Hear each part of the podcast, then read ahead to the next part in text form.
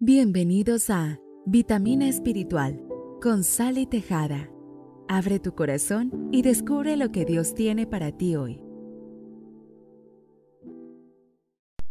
Hola y qué bueno tenerte por aquí. Espero que este podcast sea de bendición para tu vida.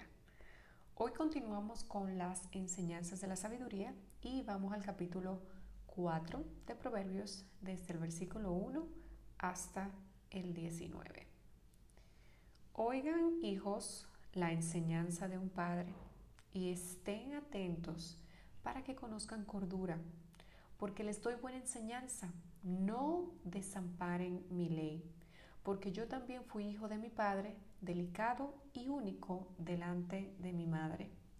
Y él me enseñaba y me decía, retenga tu corazón mis razones, guarda mis mandamientos y vivirás. Adquiere sabiduría adquiere inteligencia. No te olvides ni te apartes de las razones de mi boca. No la dejes y ella te guardará.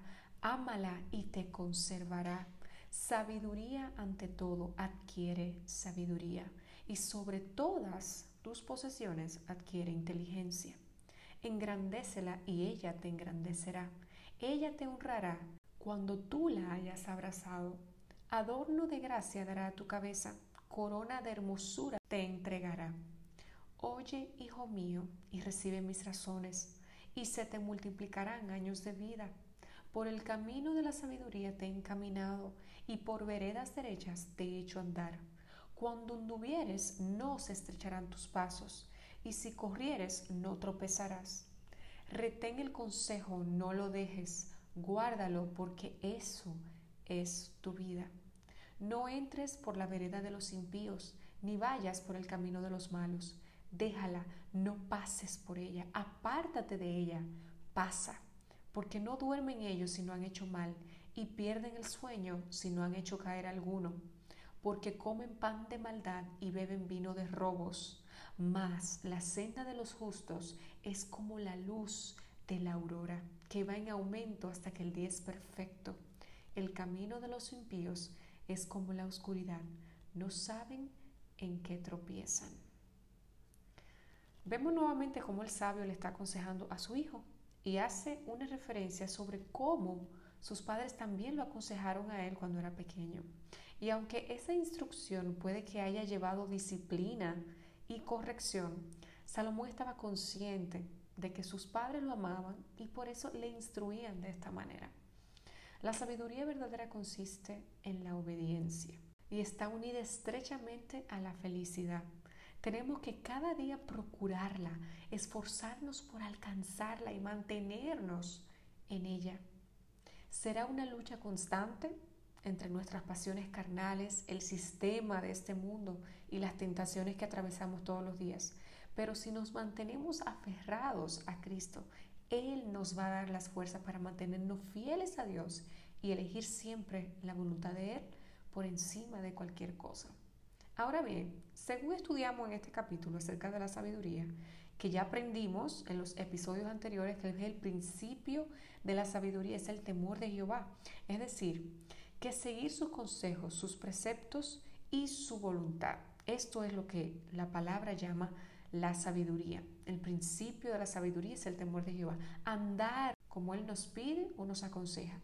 Pero no porque Él necesite que lo hagamos, sino porque somos nosotros que lo necesitamos. Es para nuestro beneficio. Y esto es algo que el necio o impío o el que aborrece a Dios no comprende. Entonces, en este capítulo nos enseña varias razones por las que tenemos que seguir la sabiduría o la voluntad de Dios. Dice que la sabiduría nos guardará, nos conservará, nos engrandecerá, nos dará adorno de gracia a nuestra cabeza, nos entregará corona de hermosura, es decir, esto nos habla de honor, poder, posición, prestigio, nos multiplicará los años de vida, porque como seguimos la sabiduría, ella nos aparta de los peligros de la vida y nos hace caminar por sendas de luz. No se estrecharán nuestros pasos, esto habla del camino firme y seguro. Y no tropezaremos. Esto habla también de firmeza en nuestro andar. Si te fijas, estas cosas persiguen en él a los necios o los que rechazan al Señor, pero como tratan de buscar estos resultados sin Dios, entonces todo les sale mal, tal como lo describe este capítulo Salomón, donde nos enseña el contraste entre el camino de los sabios y el camino de los impíos. Por eso nos aconseja buscar la sabiduría más que las posesiones, más que las riquezas, que busquemos la inteligencia, porque de nada vale acumular cosas materiales si no podremos disfrutarlas. El único, escucha, el único que puede dar verdadera paz, gozo, es el Señor. Nadie más. Y ejemplos hay de más de personas que toda su vida se dedicaron a perseguir y acumular riqueza y terminaron desdichados y consumidos. Por eso el sabio se ve tan apresurado, porque su hijo busca la sabiduría y la inteligencia, que busque los caminos derechos.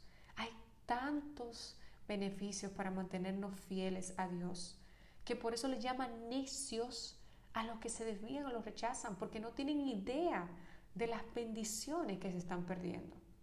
Pero tú y yo no podemos ser como ellos.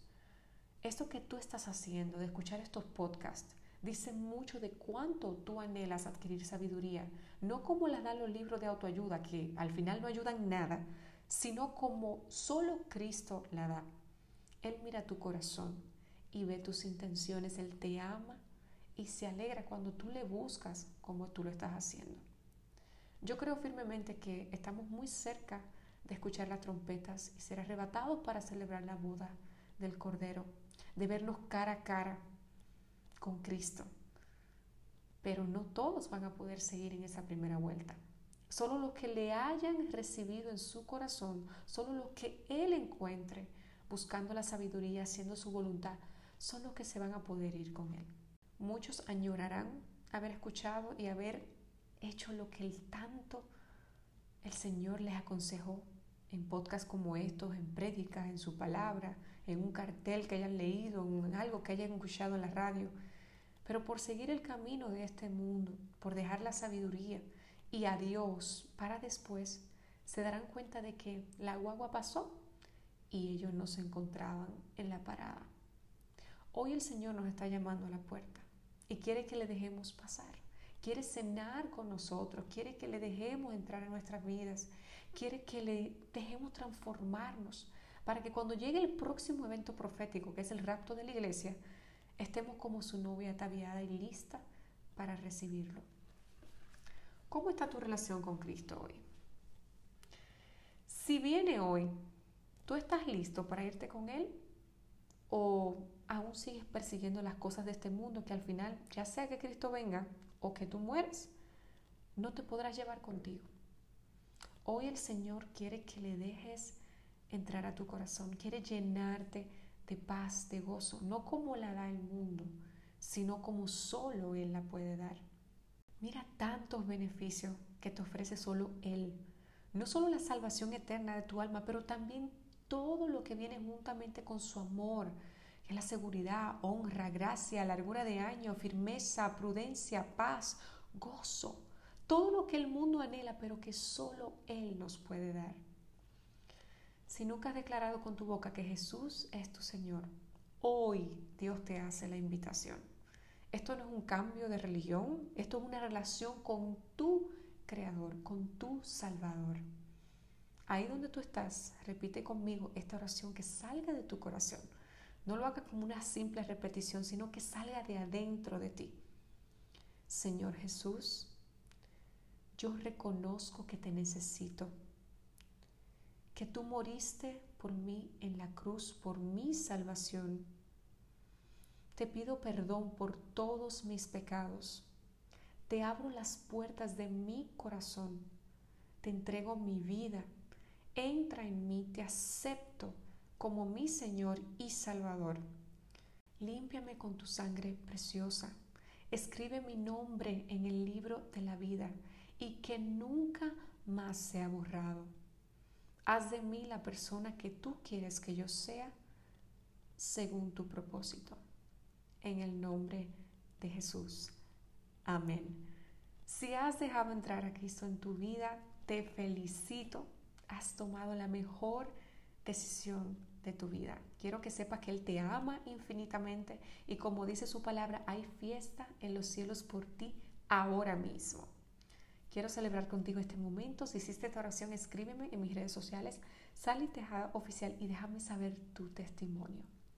Muchas bendiciones y hasta la próxima.